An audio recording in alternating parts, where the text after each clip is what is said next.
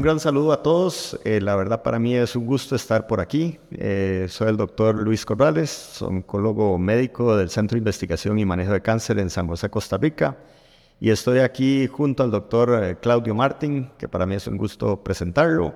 El doctor es el mm, jefe de oncología torácica del Instituto Alexander Fleming en Buenos Aires, Argentina y estamos aquí em, muy contentos de comentar los estudios em, que fueron presentados en ASCO 2023. Esto es una colaboración entre Science Link y el grupo CLICAP, que es el Consorcio Latinoamericano de Investigación en Cáncer de Pulmón. Así que para nosotros es un gusto poder estar aquí y compartir con todos ustedes. Un saludo y gracias por la invitación. Y creo que, bueno, vamos a empezar entonces, creo, Luis, con tal vez lo más importante que se presentó en la plenaria este año en ASCO, así que te cedo la palabra para empezar. Bueno, sí, eh, realmente pues a nivel de plenaria tuvimos el gusto de escuchar lo que son los últimos resultados del estudio eh, Adaura como muchos de ustedes saben, pues es un estudio que fue enfocado en pacientes que tenían em, una resección de un tumor que era EGFR positivo.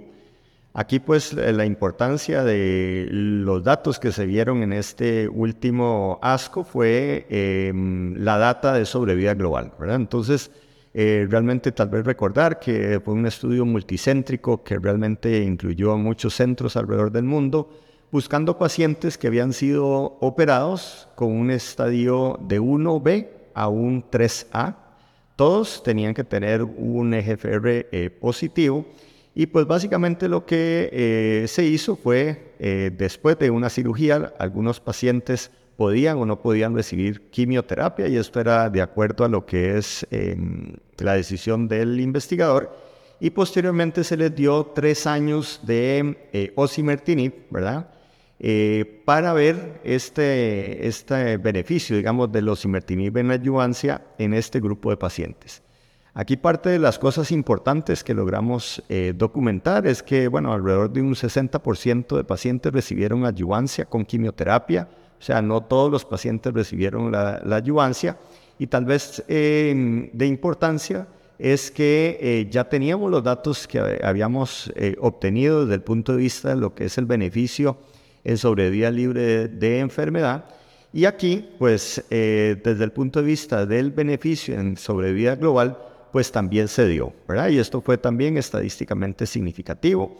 Eh, básicamente también importante es que la gran mayoría de pacientes em, que estaban en el brazo de osimertinib, pues realmente completaron su tratamiento, alrededor de dos terceras partes de los pacientes, y esto pues también obviamente importante, em, eh, digamos, el beneficio que, eh, que, se obtuvo, digamos, desde el punto de vista de este, de este tratamiento.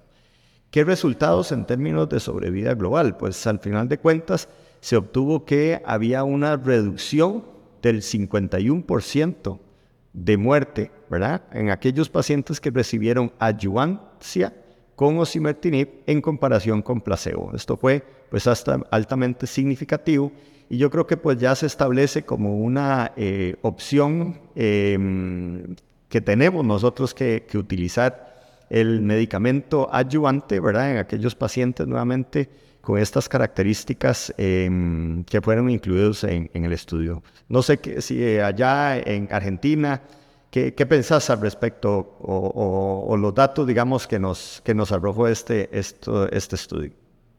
No, bueno, sin duda había algunas, si bien es un tratamiento que ya está aprobado en Argentina y lo estamos usando ya desde hace algún tiempo, eh, bueno, quedaban los datos pendientes de confirmar realmente el beneficio en supervivencia y digamos que esto eh, corrobora y da fuerza a la indicación del tratamiento.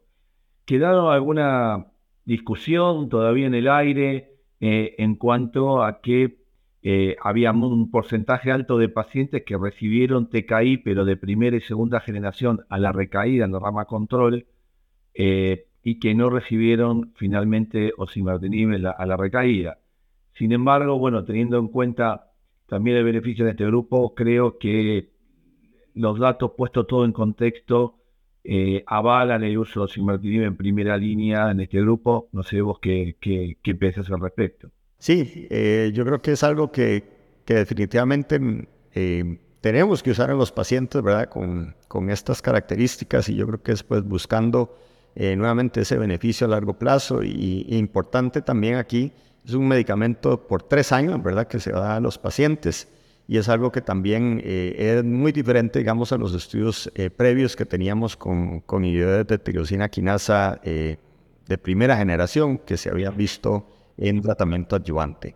Pero ciertamente no fue el único estudio que se, que se vio interesante en ASCO. no sé qué, para vos, qué, qué, estudios en enfermedad temprana o localmente avanzada, pues, fueron importantes. Claudia. Sí, bueno, acá habría que mencionar eh, dos estudios más en, e, en, el setting de tratamiento perioperatorio en pacientes operados. Y en ese sentido se presentó el Keynote 671, que es un estudio fase 3 randomizado que eh, comparó en pacientes con eh, estadios 2 y 3A de la octava clasificación, es importante tenerlo en cuenta porque el CheckMate 816 usaba la séptima, cuatro ciclos de quimioterapia más pembrolizumab versus quimioterapia placebo, luego los pacientes iban a cirugía, la rama control continuaba con placebo y la rama experimental eh, seguía con 13 ciclos más de tratamiento adyuvante con pembrolizumab.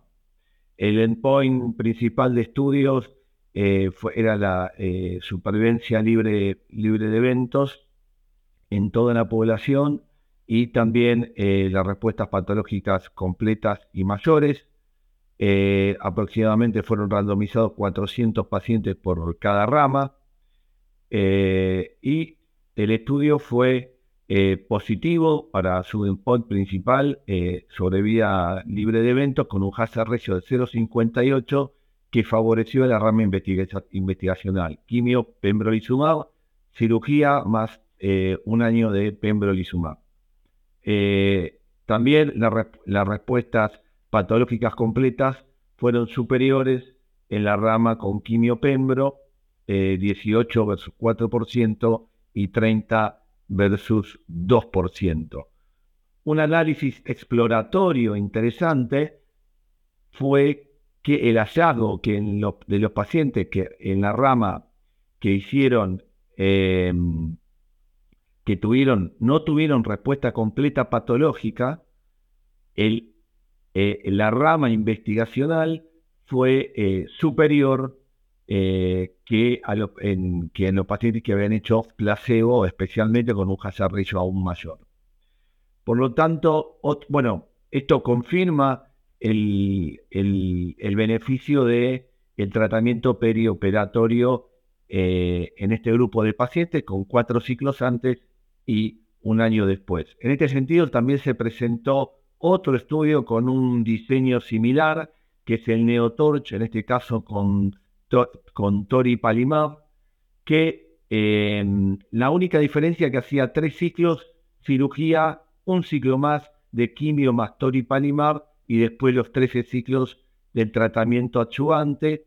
Este estudio también fue superior en, en supervivencia libre de eventos a favor de la rama con Toripalimab eh, y em, y también en respuestas completas patológicas, que fue del 24% versus 1% en la rama que hacía quimio más placebo. Eh, son dos estudios que confirman el uso de eh, tratamiento, en este caso, perioperatorio. Por supuesto, la, la, gran discusión para nuestra práctica clínica es, está claro que los paneles operables deben recibir quimio más eh, inmunoterapia, la discusión o la, donde no queda muy claro qué vamos a hacer, y eh, quisiera escuchar tu opinión al respecto, es si va a ser suficiente hacer tres ciclos de quimio o cuatro, si querés, y cirugía, o va a ser necesario ese año de inmunoterapia postquirúrgico. Creo que eso no tiene una respuesta hoy por hoy.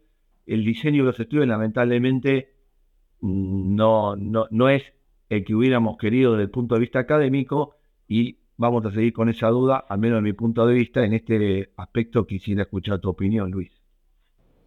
Sí, claro, eh, definitivamente pues eh, cada vez más eh, la importancia de buscar estos pacientes en enfermedad más temprana y aquí pues también aumentar ese, ese beneficio del manejo de los pacientes a nivel de un equipo multidisciplinario para realmente escoger de la mejor manera a los pacientes. Ciertamente, como decís, em, el hecho de buscar a los pacientes, de encontrar a estos pacientes y de tratarlos de una manera neoayuvante, eh, buscando pues esa respuesta patológica mayor esta respuesta patológica completa, que esto a la postre pues nos puede dar eh, mayores luces de un beneficio en sobrevida global. Eh, ciertamente ese, ese, ese año adicional no lo vamos a saber. Yo creo que en este momento pues los diseños del estudio fueron así y, y no tuvimos, digamos, la, la, oportunidad de, ver si habían algunos otros pacientes que tal vez no tenían que recibir, digamos, ese, ese año completo. Ciertamente había un grupo de pacientes que no lo completó, igualmente se mantiene un beneficio, digamos, de esos pacientes que a pesar de no haber completado ese año, pues mantienen, digamos, ese, ese beneficio. Pero yo creo que sí, que ciertamente eh, esto busca a, eh, a, evaluar futuros estudios que, eh, que realmente nos digan si hay necesidad o no de utilizar este, este tratamiento de inmunoterapia eh, como una manera, digamos, postoperatoria, ¿verdad? Entonces yo creo que es parte de lo que, lo que tendremos que ir analizando y viendo pues a, futuro. Bueno, no sé qué, qué, te parece destacar en estadios avanzados de, de lo que presentaron en ASCO. Sí, bueno, yo creo que eh, realmente desde el punto de vista de enfermedad avanzada, em, tal vez que quería mencionar dos estudios. Yo creo que parte de lo que es em, la importancia de, em, de, estos a veces subanálisis que podemos nosotros tener en, digamos, en, los estudios grandes. Uno que quería mencionar, pues es el análisis de biomarcadores que se realizó en el estudio CodeBreak 200 eh, como sabemos, es un estudio fase 3 que eh, incluía pacientes que tenían la mutación del KRAS, la G12C, em, y que habían ya recibido una primera línea de tratamiento con quimioterapia más inmunoterapia. Recordemos que este fue un estudio que eh, ya tuvimos los resultados, em, en donde los pacientes recibían eh, sotorasib a una dosis de 960 miligramos por día o eh, una quimioterapia, que en este caso pues era docetaxel. El objetivo primario del estudio había sido la sobrevida libre de progresión, que había ya sido presentado y que efectivamente eh, brindó beneficio a lo que es el sotorasib sobre lo que es el docetaxel, nuevamente en estos pacientes que tenían todos una mutación del KRAS, la G12C. Una de las cosas particulares que se quería ver, em, digamos, en, en este asco es si habían alguna eh, alteración o alguna eh, influencia de otro grupo de biomarcadores que podía estar relacionados también a esta, a esta mutación. Entonces, básicamente, pues este estudio lo que evaluó es que si los pacientes venían con em, otras mutaciones que podían eh, influir en los resultados, por ejemplo, la STK11, la KIP1, mutaciones como EGFR, la MET, inclusive también la expresión del PDL1, ¿verdad? Entonces, esto era parte de lo que se quería evaluar eh, y efectivamente, pues em, tuvimos un em, grupo de pacientes que también se les había medido estas otras mutaciones y resulta ser que realmente no existe, digamos, alteración en, el beneficio, digamos, del sotorasib en estos pacientes que tienen eh, la mutación del CARRAS.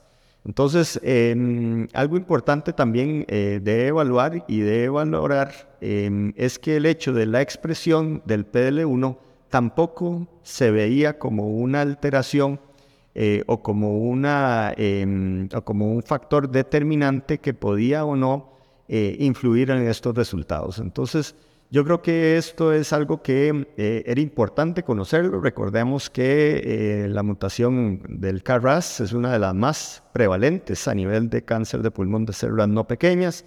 Em, y es algo que definitivamente no habíamos tenido em, medicamentos que, que, nos ayudaran pues em, a tener buenos resultados. Y fue hasta que estamos teniendo estos resultados como lo que es el, los estudios del code break. Y nuevamente también importante es que estos no se ven alterados, ¿verdad? Por otras mutaciones que pueden estar presentes muchas veces en estos, en estos pacientes, ¿verdad?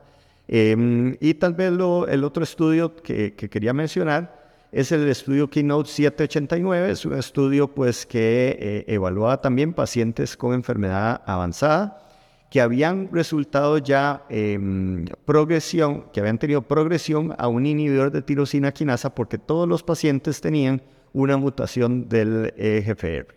Aquí pues lo que se quería evaluar era si en estos pacientes que habían tenido una progresión a un inhibidor de tirosina quinasa, los podíamos eh, tratar con una quimioterapia más inmunoterapia y en este caso pembrolizumab para evaluar si eh, existía, digamos, ese beneficio posterior a una progresión. Nuevamente son todos los pacientes que tenían EGFR positivo.